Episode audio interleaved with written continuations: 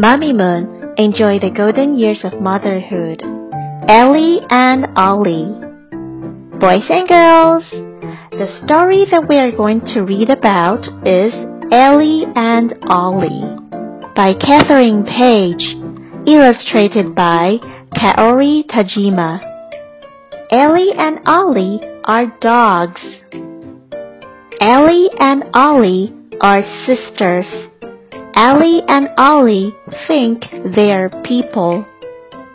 Allie and Ollie sit like people. Allie and Ollie eat like people. Allie and Ollie run like people. Allie and Ollie sleep like people. But Allie and Ollie chase cats just like dogs. Quiz time! Number one. Allie and Ollie are dogs or cats? The answer is dogs. Number two.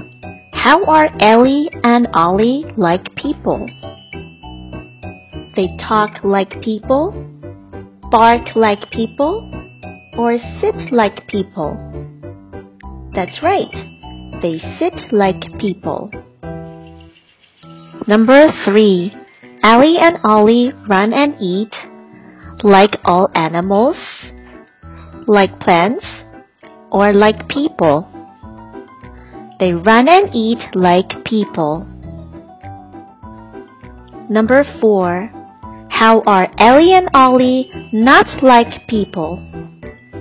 Sleep, eat, or chase cats? That's right. Allie and Ollie chase cats like dogs, not like people. Number 5. Allie and Ollie are sisters. What are sisters? A girl and a boy animal with the same parents? Boy animals with the same parents? Or girl animals with the same parents? That's right girl animals with the same parents. Were you right?